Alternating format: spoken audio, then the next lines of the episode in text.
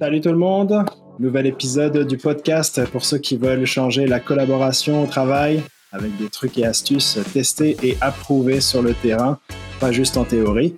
Je suis Pierre-Cyril Denan, vous pouvez m'appeler PC et bienvenue sur Collaboration Soft.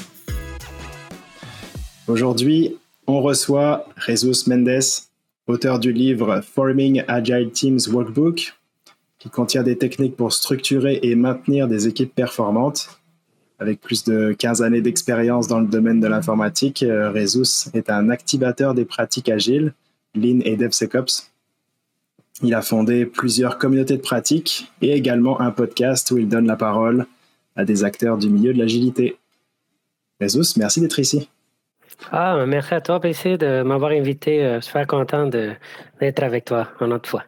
C'est à mon tour maintenant euh, qu'on on échange de ce côté-là. Euh, là, finalement, on a réussi à avoir euh, euh, cette interview où c'est toi les, les hosts. Hein. Exact. on s'en a été parlé il y a quelques années. C'est fait. C'est fait, c'est fait. Alors, dans ton livre, tu, tu nous partages un petit peu ton, ton, parcours et ton cheminement sur la, transformation d'équipe agile. Et euh, donc en plusieurs étapes, hein. tu parles de, de, qui a un, chemin itératif en plusieurs étapes pour, euh, pour, euh, pour transformer une équipe en équipe performante. quelles sont pour toi les étapes clés? Bon, ben, initialement, là, je vais juste te, te, mettre en contexte, puis à ton audience aussi. et pourquoi j'ai écrit ces livres-là? En fait, c'est, puis ça va nous, connecter avec la, pratique que tu, pour répondre à ta question directement. Euh, quand un Scrum Master arrive euh, sur, sur le terrain, puis là, j'écris ce livre-là en 2016. Hein, on est en 2023, sept ans après. À l'époque, euh, on avait, l'agilité était en plein développement, au moins ici à Montréal. Et, et là, on t'est dompé dramatiquement mon expérience. Tiens, voici une équipe, débrouille-toi, euh, euh, essaye de, de qu'il soit plus autonome et qu'il se débrouille tout seul. Vas-y. Euh, comme ça. Et là, je trouvais ça difficile, rough, complexe de dealer avec. Donc, à force de répétition, j'avais déjà eu des expériences avec différentes équipes où j'ai vu euh, qu'à niveau de l'équipe, euh, l'implémentation de Scrum, les, cadres Scrum n'étaient pas, si c'était fait tout seul, déconnecté de la business, mais je, je, voyais beaucoup moins d'impact au niveau de ce qu'on pouvait faire. Et, euh, et, et au-delà de ça, il y en avait des étapes qu'on on ne s'expliquait pas. Par exemple, euh, comment aborder l'équipe. Dès que tu arrives, ben, c'est qui toi? c'est juste comment euh, aborder les changements. C'est-à-dire, euh, ben, premièrement, c'est quoi un changement? C'est quel est le changement qu'on vise à faire avec l'équipe? Euh, mettre la table pour savoir, OK, ben, voici ce qu'on voudrait faire. et un des moyens, c'est exemple Scrum. Pour l'équipe, nous envisageons d'atteindre cet objectif-là. Et voilà un moyen et une personne qui va nous aider à transiter à travers le changement. La, première étape que je, voyais qu'on avait pas, qu'on avait complètement euh, négligée, c'était de s'assurer d'avoir une vision pour le changement. Puis, c'est donner les moyens pour, en parlant avec les, les parties prenantes, c'est-à-dire les gestionnaires, qui est souvent mm-hmm. délaissé euh, dans le cadre Scrum, euh, mais qui est un des intéressés à développer les plus importants un joueur pour développer une équipe dans son entreprise, c'est le gestionnaire. Et ben, on a laissé sa mission de côté ou sa vision pour l'équipe. Que là, dans le livre, j'ai commencé par là. Asseoir le gestionnaire avec le gestionnaire des produits, s'ils étaient deux personnes différentes, pour s'assurer d'avoir une vision de, du changement puis une fois qu'on on fait, on fait ça, ben, je décris un peu comment introduire le, rôle de Scrum Master ou la personne qui va jouer ce rôle-là à l'équipe, les étapes pour y arriver, tout ça en amont d'embarquer sur euh, les détails du cadre. Donc, ça, mhm. c'est une étape euh, euh, initiale pré-aborder l'équipe. Et, l'autre étape qui, ben, qui, est comme un truc de base pour des, des gens qui font des changements comme ça, mais que c'est pas évident, c'est d'observer un peu la dynamique du groupe avant de se lancer à proposer quoi que ce soit. Peu importe si on va aborder Scrum, on va utiliser Scrum, ou autre cadre, ou n'importe quel cadre, c'est important d'observer, de faire une étude de, des marchés, on va dire, là, puis voir qu'est-ce qui fonctionne ou émettre une opinion par rapport à, la situation actuelle et sa connexion avec l'objectif envisagé. Parce que des fois, euh, j'ai eu des, des, des, expériences où on utilisait Scrum, les, les Scrum Masters et ben, rentrer là-dedans, on essayait de briser des choses, on proposait mm. des changements. Puis là, l'équipe ne ben, savait pas trop pourquoi tu me demandes ça, pourquoi je fais ça, pourquoi tu viens en daily, c'est qui toi? toutes ces gestions-là de avoir, de créer une ambiance euh, qui permette de faire un changement, qui soit propice pour obtenir le résultat voulu. Ça, c'est une étape qu'on commence à faire en amont avec l'observation. Puis au-delà de ça, il y en a toute une gestion de changement qui est faite pour introduire ce changement-là, les objectifs de changement et les moyens qui vont nous permettre d'y arriver, c'est-à-dire le Scrum Master, qui est un moyen, et les cadres, si c'est Scrum, ben, dans les livres, on décrit un peu, moi j'ai décrit les étapes pour y arriver. Ok, ça c'est, je ne sais pas si ça répond à ta question concrètement. De ce que je comprends, euh, donc euh, en arrivant dans un rôle de Scrum Master, puis ça m'est arrivé aussi, on te demande d'opérer un changement, mais il manque le contexte autour de ça, qui est de pourquoi est-ce qu'on veut changer, quel est l'objectif. Donc toi, une des étapes clés que tu as appris à maîtriser ou à mettre en place, c'est de contextualiser le pourquoi de on veut faire le changement avant de le faire, avant de, avant de le planifier. Et ensuite de regarder d'où est-ce qu'on part pour changer. C'est ça. Puis, puis là, euh, tu, l'exprimes beaucoup plus sommarisé, beaucoup plus euh, concrètement que moi. Euh, là, un autre élément qui est, puis ça, ça a évolué depuis, depuis que j'ai écrit mon livre, à, force d'expérimenter. un truc qui est intéressant de la journée 1, c'est d'avoir des, des livrables ou des, on appelle ça des épiques, des objectifs de livraison concrète sur lesquels l'équipe peut s'ancrer. Par exemple, euh, dès le départ, c'est donné, cette étape de changement initial peut être longue et pas concrète, ce qui, dégénère en manque de confiance sur la méthode, qui n'est pas nécessairement le responsable de la manque de livraison.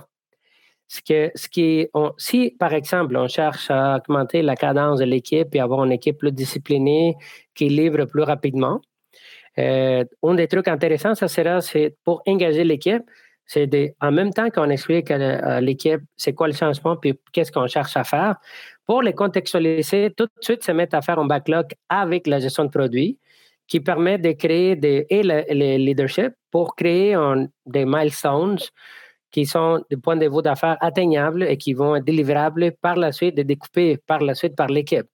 Donc là, en faisant ça rapidement, tu peux avoir deux choses en place. Tu peux avoir le Scrum Master déjà en train de délivrer en valeur, c'est-à-dire on, va aider à, structurer tes idées d'affaires en mode développement.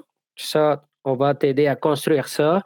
Des bases, euh, moi, ce qui m'aide beaucoup, c'est de créer des, des qui sont des épiques, qui, avec des critères d'acceptation, qui ont des critères de succès, du point de vue développement et qui vont permettre de, de savoir, OK, voici ce qu'on cherche à faire dans son trimestre, maintenant. C'est juste ça, là. Puis, euh, après, tout de suite, embarquer l'équipe pour dire, OK, voici ce qu'on cherche à faire, quelles sont les étapes qu'on devrait euh, atteindre pour y arriver? Et ces étapes-là, on embarque immédiatement la notion d'itération en mettant la notion d'écoute euh, pour, c'est quoi la première étape qui est atteignable dans son siècle de deux semaines, par exemple? Et euh, là, ils vont découpler ça en histories ou en tâches. Puis, euh, à partir de là, ben, tu commences à bâtir ton backlog et ça, ça parle à l'équipe. Euh, ça, c'est un truc que moi, dans le livre, je l'ai, je l'ai fait plus tard. En fait, dans l'exploration, on fait la, mise en place du changement, l'observation, puis par la suite, ben, on embarque, on présente le changement, puis on commence à travailler au fur et à mesure sur ce qui existe. Euh, moi, après sept ans d'expérience, je ne pas ça tout seul, c'est long et ça n'arrive pas des, résultats rapidement. Euh, je te dirais que dans les premières deux semaines, on peut observer, avoir un plan de changement et en même temps avoir un backlog déjà écrit au moins avec des éléments découplés par l'équipe et qui sont connectés, visibles dans, euh, dans le board de travail et qu'on peut tout de suite voir comment embarquer la, notion de, de Canada euh, dans, à travers le daily, par exemple, hmm. ou à travers le, euh, des sociétés comment, comment on collabore pour livrer multiples tâches qui vont atteindre les mêmes objectifs. que là, tu vois, il y en a déjà des notions rapides que l'équipe va pouvoir faire du sens. Ah, OK, mais on fait Scrum pour ça. Ah, c'est ça, ça, sert à ça de faire un daily. Ah, OK, ça fait du sens qu'on ait découplé ça. Voici ce que le Scrum Master nous a fait faire. Voici ce que les PO veut. Et là, ça commence à s'aligner tranquillement, tu vois, là. Fait que ça, c'est des changements que j'ai observés. C'est la même affaire, mais c'est juste l'approche qui a changé. sais, on peut, quand est-ce que je le fais, à partir de quel moment je le fais, puis tout de suite qu'on a embarqué dans son ou deux itérations comme ça, ben là, tu peux inclure une notion de démonstration, en fait, euh, à la fin, là, sans, sans parler de sprint review, euh, sans embarquer trop dans la notion de, de, cadre, mais à la fin, comment on, obtient du feedback sur ce qu'on a livré, puis euh, par la suite, ben, qu'est-ce qu'on doit améliorer, des siècles courts, des rétrospectives, là, en fait, mais des, des cours rétrospectives qui permettent à l'équipe de dire, OK, euh, qu'est-ce qu'on devrait changer rapidement, une chose qui, qui, nous aiderait à rencontrer nos objectifs. Là, c'est comme les cinq étapes là, des bases qu'on pourrait aller plus vite en ce moment. D'accord. Euh, juste une question pour clarifier. Euh,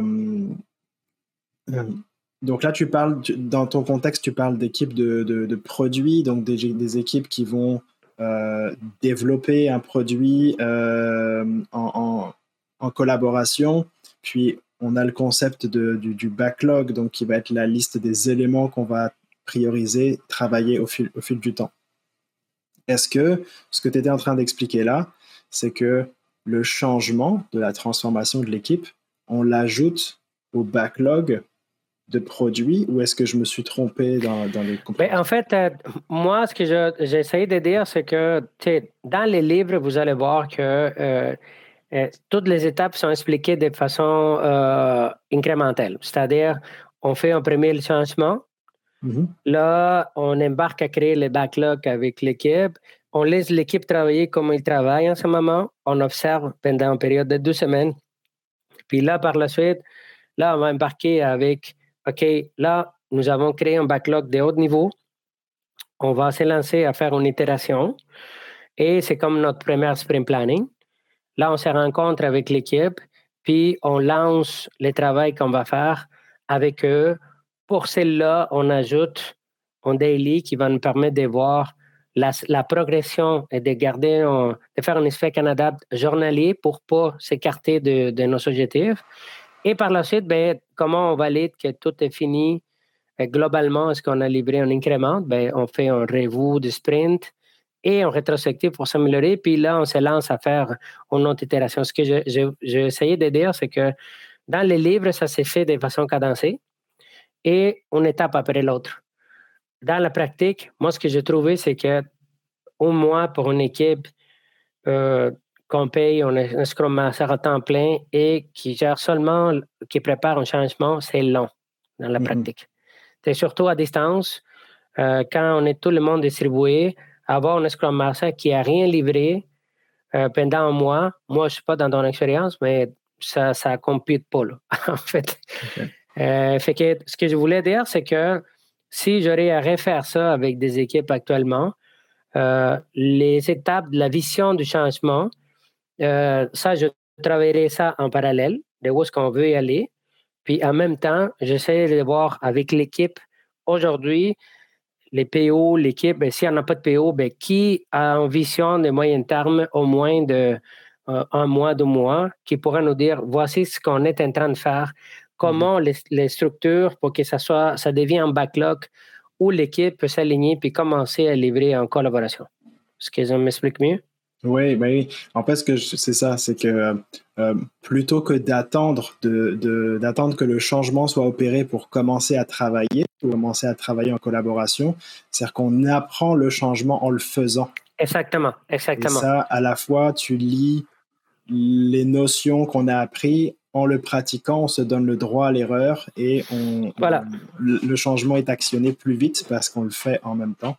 Oui, et, des autres choses que je verrai là-dedans, là, c'est, moi, j'ai la tendance à n'est pas, puis dans le livre, vous allez voir que même si je m'accroche à des termes qui sont reliés euh, au cadre Scrum, parce que c'est une inspiration inspirée de Scrum, là, mm-hmm. euh, mon livre, c'est juste une implémentation de, à ma façon, selon mon expérience.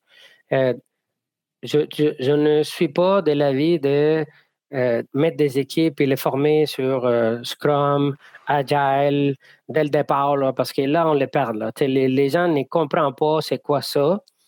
Euh, dès le départ, si on ne les fait pas, c'est difficile de, de savoir qu'est-ce que ça veut dire trouver des meilleurs moyens pour développer et livrer des logiciels à valeur aux clients. Ça, il mm. faut que tu le fasses pour apprendre. L'autre chose, c'est c'est tellement de concepts que ça empire le changement aussi, si on le fait dès le départ. Fait que dans l'implémentation, moi, j'ai la tendance à, faire du common sense ma devise mm-hmm. et d'essayer de juste utiliser le vocabulaire régulier qui est utilisé pour avancer et se structurer mieux. le focus est plutôt sur les structures et la cadence et la visibilité plutôt que sur les cadres et les vocabulaires qui viennent avec. Ok. Intéressant. Euh, merci d'avoir partagé ça. Euh, je, serais curieux d'en entendre plus sur euh, l'étape donc que tu identifiais comme vraiment fondamentale au début de, de comment dire faire un peu une vision de ce qu'on veut changer avant de dire ok transformez-moi cette équipe en équipe agile, mm-hmm. ce qu'on peut souvent entendre. comment est-ce que tu amènes euh, donc, par exemple, euh, des dirigeants, euh, donc là, on parlait de, parties prenantes qui peuvent être des managers ou autres. Comment est-ce que tu les amènes sur la réflexion de ce qu'ils veulent changer? Ben, en fait, d'habitude, dans mon expérience, on t'embauche, puis on, t'assigne une équipe. C'est un peu comme ça. Mm-hmm. Ça, moi, j'en fais plus le rôle de Scrum Master depuis un certain temps, mais dans mon expérience avec les que j'ai accompagné dans les dernières 15 euh, ans, là, je te dirais que c'est pas mal un peu l'expérience que nous vivons la plupart du temps. Et euh, notre rôle, ben, c'est important, c'est, de comprendre c'est quoi notre mandat, en fait. Euh, parce que des fois, les mandats, c'est juste de déléguer des, des responsabilités du gestionnaire. Ça, c'est pas, pas dit, mais des fois, c'est comme ça. On, va combler certains gaps ou certains vides que le gestionnaire pourrait faire tranquillement. Ça, c'est important de, comprendre ça afin que ben, le salaire qu'on me paye soit optimalement utilisé et que l'équipe va en valeur au service que je peux offrir. Euh, sinon, ce qui se passe, c'est qu'on finit par soit le Scrum Master euh, ben, patience avec l'équipe parce qu'il se sent inutile ou pas utilisé, soit que l'équipe n'arrive ben, pas à intégrer la personne, et, ou soit que les gestionnaires n'ont pas la valeur qui vient avec. Mhm. tout ça combiné, ça, ça, ça, fait que avant de commencer quoi que ce soit, ben je, la façon d'aborder ça, c'est ben, je, je, pose la question au gestionnaire euh, écoute, regarde, là, oublie Scrum pour un moment, là, et, puis je reçois les PO s'il y en a en PO. Mais les personnes plus intéressées, c'est les gestionnaires. Là. C'est lui qui, à qui on demande des comptes de comment ça fonctionne cette équipe-là, développe ton équipe, amène-les à, se former, etc. Fait que lui, c'est comme le plus intéressé à, mm-hmm. faire évoluer cette équipe-là. Donc, moi, je lui demande, écoute, là, euh, ben, à quel point, où est-ce que tu voudrais. Mon travail, c'est d'amener l'équipe où est-ce que tu veux. OK? Ça, c'est mon travail. Je vais t'aider avec ça. Je vais t'aider à monter en compétence. Ça, c'est mon rôle. Je vais les aider à monter en compétence sur les cadres et que tu sois plus conscient sur certaines choses que tu connais déjà. C'est un peu ça mon rôle. Alors, pour les faire ensemble, j'aimerais qu'on s'aligne sur la vision. Que tu me donnes une orientation en répondant à certaines questions. Dans le livre, il y en a un questionnaire sur quelles sont les questions de base euh, pour aider euh, les gestionnaires et le PO à décortiquer sa vision. Exemple, quels sont les, comportements que tu voudrais voir changer d'ici un an chez l'équipe? Mm-hmm. Qu'est-ce que tu vois aujourd'hui? Euh, exemple par rapport au développement, par rapport à la collaboration, par rapport à, l'échange, par rapport à l'ouverture d'esprit, euh, euh, toutes sortes de trucs qui sont reliés au, développement de leurs produits, qui font partie de la collaboration en soi. Ben ça, je demande des questions, je pose des questions pour ça, puis je l'écris avec lui. en plus de ça, ben, qu'est-ce qui ne fonctionne pas selon ton point de vue? Et que tu, quelles sont tes attentes par rapport à, à ça? Qu'est-ce que tu voudrais qu'il change? Et, ça, ça en faisant cet exercice-là, mais là, la personne, soit qui réalise qu'il n'a pas besoin d'un Scrum Master, ça peut être le cas, ou soit qu'il s'efface, ben ça, ça les fait un checkpoint pour voir, OK, mais vraiment, qu'est-ce que je veux changer ici? Parce que euh, il se peut qu'il euh, voit des, des, des, des choses qu'il ne voyait pas avant. Donc, en faisant l'exercice, ben, ça les amène à créer cette. Euh, ben, avoir une espace de réflexion pour pouvoir se donner un avancement. Selon l'expérience et selon l'ouverture de gestionnaire, parce que j'en ai trouvé beaucoup qui ne sont pas ouverts là-dessus, euh, ben, là, s'il y en a une ouverture, on fait l'exercice. S'il n'y en a pas d'ouverture au début, je me mets à travailler avec l'équipe. Je lui demande seulement de me présenter et de dire qu'est-ce que moi je vais faire pour lui qu'est-ce que moi je vais faire pour lui et pour l'équipe. Juste à définir ça en quelques mots. Euh, des fois, je réussis, des fois, je réussis pas. Mais c'est un peu des premières conversations. Pour le faire, je me fais des, euh, des one-on-one avec les gestionnaires et les PO de façon hebdo jusqu'à temps qu'on puisse avancer avec cette partie-là. Des ateliers, c'est fort intéressant de clarifier ça. Et à niveau des interviews, de rendre visible qu'on va faire ça. D'habitude, c'est pas une façon, pas une façon de procéder des Scrum Master que je connais, d'avoir un cheminement, de dessiner un cheminement, un plan de changement avec la gestion. C'est pas, c'est d'aller non diff que tu arrives puis tu es perdu. Je sais pas si ça répond à ta question.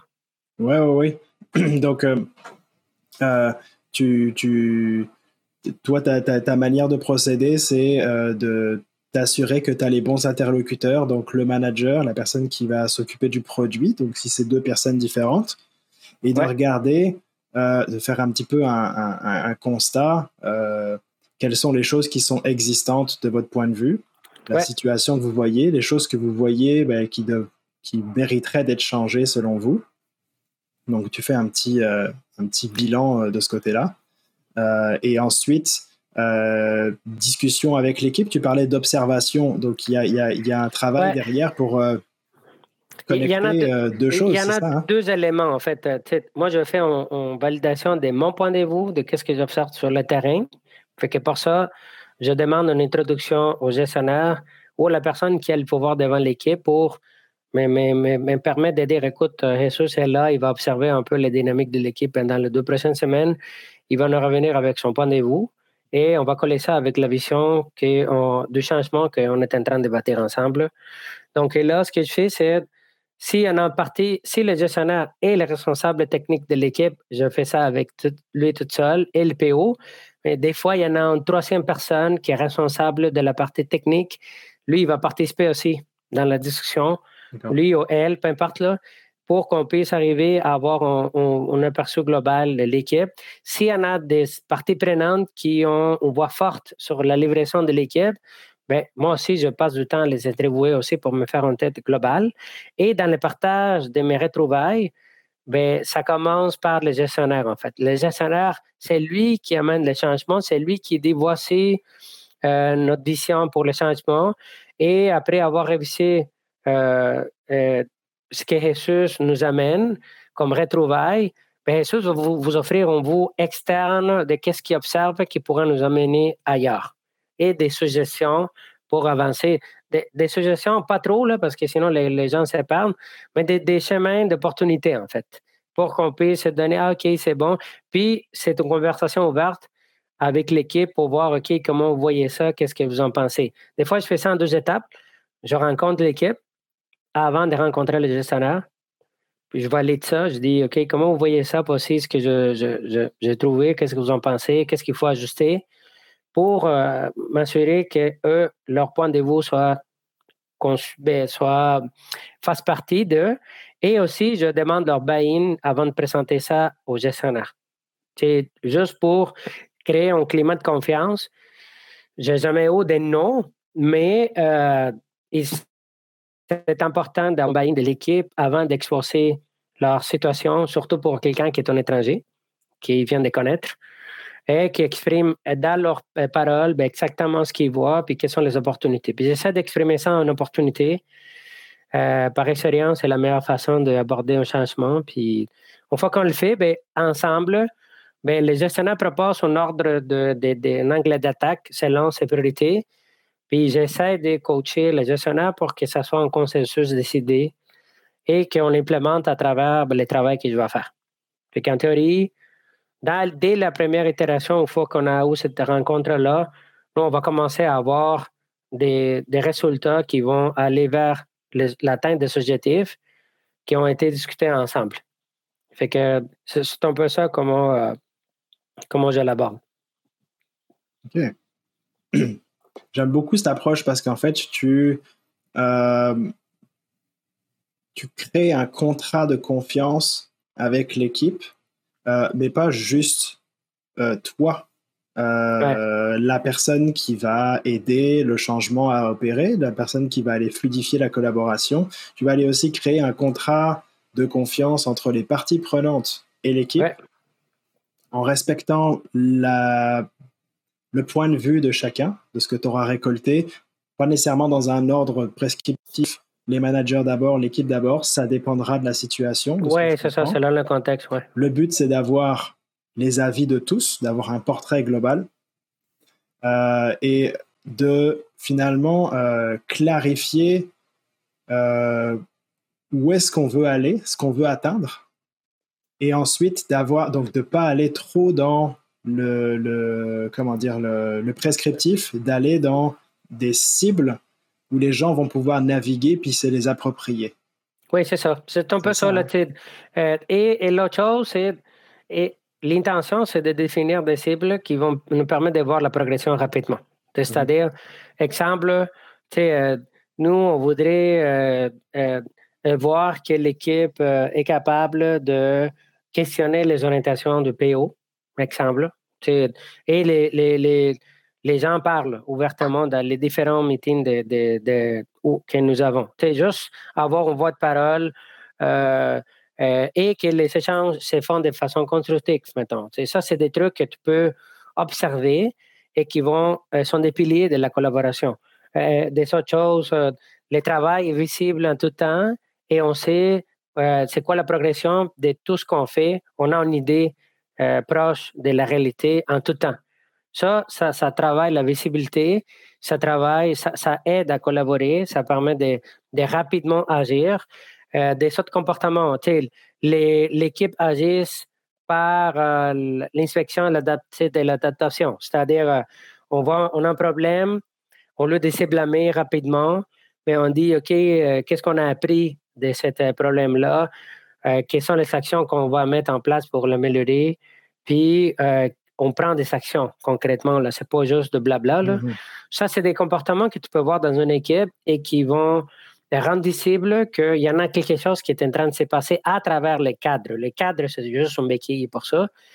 Euh, et des autres choses importantes, c'est de ne pas rendre ça trop lourd. Parce que euh, nous, nous avons la tendance, puis je m'inclus, les, Scrum Masters et les spécialistes en agilité, ou peu importe le cadre, name tu, tu, vas le nommer, là. Euh, on a la tendance à mettre nos, nos intérêts de l'avant et plutôt que juste euh, voir quelle est l'opportunité qui existe d'amélioration, si existe. OK? Parce que ça, c'est autre chose.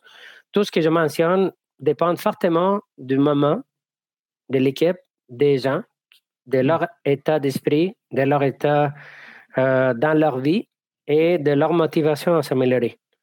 Il y en a un, aspect qu'on ne gère pas, qu'on devrait gérer en amont, c'est la sélection des joueurs là, qui en fait partie, quels sont leurs profils pour que ça fonctionne. Ça, c'est un truc que je ne mentionne pas dans le livre et que de plus en plus je vois.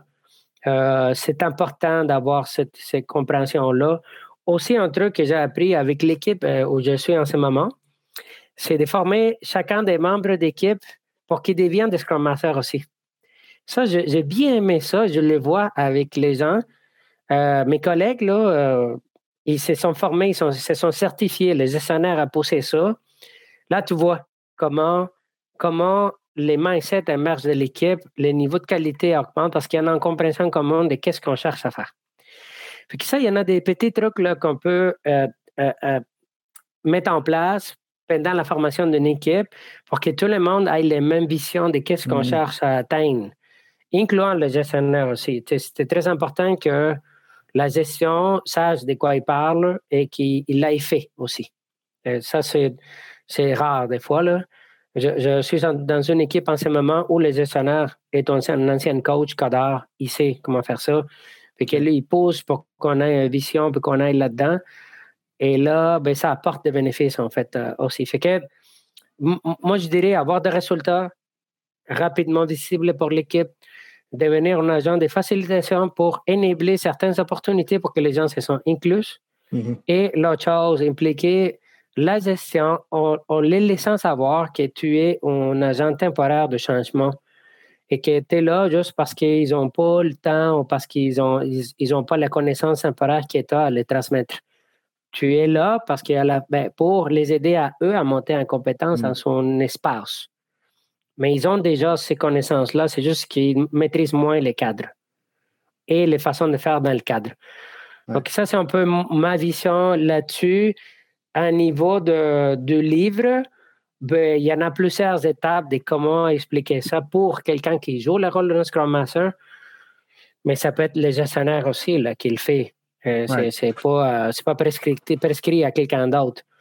Fait que je ne sais pas, je comprends que c'est bénéfique. je comprends que c'est bénéfique aussi de pouvoir finalement transmettre cette connaissance-là ou cette habilité-là de pouvoir amener du changement à toutes les personnes dans l'équipe, que ce soit pas juste une personne qui ait cette, euh, ce chapeau-là, mais que tout le monde puisse devenir un acteur du changement euh, parce que les gens seront amenés à aller dans d'autres équipes à un moment donné. Exactement. l'idée, c'est que, imagine-le comme ça. Moi, c'est tous ces cadres-là, Scrum, Kanban, peu importe là, euh, DevOps, DevSecOps, tout, tout ce que tu veux là, qui existe, ça sert à que les gens puissent avoir dans son cadre, avoir des règles de, de, collaboration. Mm-hmm. dans son cadre, ben, on a un espace commun de communication. Mais à la fin, là, on va avoir de, des, pas des soldats, mais des gens qui portent avec eux un mindset d'ouverture d'esprit, de collaboration, euh, qui nous permettent de travailler mieux avoir plus de plaisir et de trouver des idées qui vont améliorer la, sorte de ce qu'on apporte au client. Ça, ben, tu veux de plus en plus ça dans tes compagnies. Plus des gens qui ont ce mindset-là, plus facile que ça va être de pouvoir propager, pas l'agilité, propager ce mindset de changement puis d'ouverture des collaborations euh, où euh, ben, on est centré sur la, collaboration puis le partage. Puis deux, ben, on, on se focus à améliorer la sorte de nos clients en mhm. pensant à qu'est-ce que plus important pour eux dans leur vie aujourd'hui. si on imagine qu'on a plusieurs personnes comme ça dans ta compagnie, je trouve que c'est un bel investissement. en tout cas, ça donne envie de, s'impliquer. Euh, j'ai encore plein de questions et le temps, euh, le temps nous manque euh, pour, euh, pour les aborder. Est-ce que, donc tu nous disais que dans ton livre, tu as cinq ou six étapes qui, il y, en a un flow, qui se suivent. Il y en a, il y en a un flow qui décrivent, il y en a huit en neuf étapes, puis il y en a deux étapes qui sont optionnelles qui vont nous permettre de planifier à haut niveau. Tout ce qui est la planification de, de la roadmap de l'équipe. En fait, euh, quand je parlais des épiques, je, faisais référence à ça. Je les rends optionnels parce qu'il y en a des équipes qui font sans ça. Et des étapes de préparation, j'ai vu des équipes qui ont très, des, très basses compétences au niveau de, des, des préparations pour livrer un speech mm-hmm. à, un moment, de faire des révouer leurs produits puis l'exposer à l'extérieur de l'équipe. Je n'ai mis une étape de préparation qui permet de faire des dry runs en équipe. Il y avait certains collègues qui permettraient d'améliorer là-dessus. Et pour amener un certain niveau de maturité à l'équipe où on puisse parler plus que techniquement aux gens. Ça, c'est inclus là-dedans. Et il y en a une étape par la suite, une fois qu'on a fini les étapes pure et dure de Scrum, euh, qui est une étape de reporting qui, qui, ben, qui m'aidait à l'époque à voir un peu, OK, mais on a fait un recap, là, mais ça va, ça va-tu comment? Ouais. Un niveau de chiffres, il y en a tout de métriques qu'on pourrait y prendre pour améliorer notre sorte, plus que la vélocité. Tu des trucs plus globaux à niveau de, de la performance de l'équipe, etc. J'ai des gabarits euh, où j'ai quelques métriques là, euh, qui peuvent aider à ça. Et ça, c'est une chose qui a changé aussi depuis 2016. Moi, ce que je, je me focuserai plus, c'est, c'est, sur l'alignement à niveau de qu'est-ce qu'on livre euh, et sur le niveau de maturité à niveau de la livraison. C'est-à-dire, quelle est la cadence de livraison de l'équipe et à quelle fréquence on livre, mm-hmm. on release nos produits en production. Ça, ça c'est beaucoup mieux que mesurer la vélocité ou, ou mesurer euh, la quantité de points ou, euh, ou même la quantité d'items qu'on a livrés. Ça, c'est des petits changements. Cool, merci. Est-ce que tu pourrais le teaser les, les, les étapes euh, pour donner aux personnes envie d'aller euh, découvrir ça euh, dans le livre. Alors, c'est quoi, ben, quoi, la série d'étapes Les, les, étapes, ben, ça, ça, ça, commence par ben, planifier les changements. C'est un peu ce qu'on a dit. C'est là l'étape où on, on, donne, on se donne une vision du changement. Par la suite, c'est rencontrer l'équipe pour faire en sorte de, de rendre visible, de, de partir l'étape des connaissances, c'est le kick-off pour qu'on se connaisse, qu'on sache qu'est-ce que je dois faire dans l'équipe. Une fois qu'on a fait ça, ben, c'est monter un backlog s'il n'y en a pas, des, hauts niveaux. Et là, on peut connecter ça en parallèle avec une étape de préparation de la roadmap de l'équipe avec certaines parties prenantes, c'est-à-dire les PO et euh, peut-être un représentant technique de l'équipe, le gestionnaire, un backlog de haut niveau pour les prochains trois mois. Une fois qu'on a fait ça, première sprint planning, on découpe on va faire le découpage des hauts niveaux, des, un premier épique, un premier item qu'on va livrer dans les prochains trois mois. On le découpe en story, on fait des critères d'acceptation, on divise la job, on part nos premières itérations. On s'est fait des daily juste pour les pratiquer, pour mm-hmm. s'assurer qu'on puisse voir la valeur de ça. Et à partir de là, ben, moi, j'inclus dès la première itération deux séances de raffinement du backlog euh, en séance par, itération, au deux, c'est lent la vitesse. Au début, c'est deux séances. Puis on voit l'avancement. On s'est fait un petit révo à la fin, courte, demi-heure par deux semaines, pour voir qu'est-ce qu'on a livré, qu'il soit focusé sur la livraison. Et, euh, en attendant, ben, il y en a des instructions pour, euh, dans le livre, tu peux aller voir qu'est-ce que, comment, quoi faire pendant le sprint pour aider ton équipe, quoi faire pendant le daily, pour euh, t'assurer que ton équipe, euh, ben, que tu aies la bonne posture pour aider ton équipe. Et euh, ben, il y en a des conseils pour chacun des étapes. Pour, j'implémente pas les dry run dès le départ, c'est optionnel. Mais si on voit qu'il y en a des, des pépins lors du sprint review, on l'implémente. Sinon, on se fait un petit rétrospective, puis on peut l'appeler comme ça ou comme tu veux, là, juste un récap de comment ça a été mm-hmm. les deux dernières semaines. Je suggère de faire des itérations de deux semaines. Et je laisse optionnel la capture des chiffres. Il y en a un gabarit qui t'explique comment faire ça. Euh, malheureusement, mon site euh, est en train de partir, euh, mon site web, qui, où j'avais tous les gabarits disponibles, où on pouvait les downloader. mais si jamais les gens sont intéressés, on peut me contacter via mon courrier personnel, jesus.mendes.ca à gmail.com et ça va me faire plaisir de partager ça avec les gens. Parce que les gabarits, les livres sont soutenus par des gabarits qui sont disponibles ou qui étaient disponibles sur mon site web, mais après plusieurs attaques euh, et euh, le passé du temps, bon, euh, ils sont pas là. Donc, Ça, ça, ben, je peux la rendre visible. Tu me rends visible, on me pose la question que je devrais faire de quoi avec ça. c'est bon. que, mais sinon, on peut me contacter, puis avec plaisir, je, partagerai ça. Parfait. Merci, euh, merci beaucoup, euh, Rezus. Euh, écoute, euh, je pense que ton, ton partage d'expérience va aider beaucoup de personnes aujourd'hui parce que à la fois tu partages tes observations que tu as fait, donc tu as, comment dire, créé une espèce de, de, pour toi, un template finalement à suivre pour, pour tes prochains mandats. Puis des réflexions sur ce qui s'est passé, qu'est-ce que tu améliorerais dans cette recette-là si tu la refaisais aujourd'hui. Euh, donc, euh, merci, euh, merci beaucoup. On va essayer de voir ce qu'on peut rendre visible de, tes templates-là. En tout cas, on va essayer de, comment dire, de, de, donner une liste actionnable de choses à faire pour des personnes qui aimeraient se lancer tout de suite.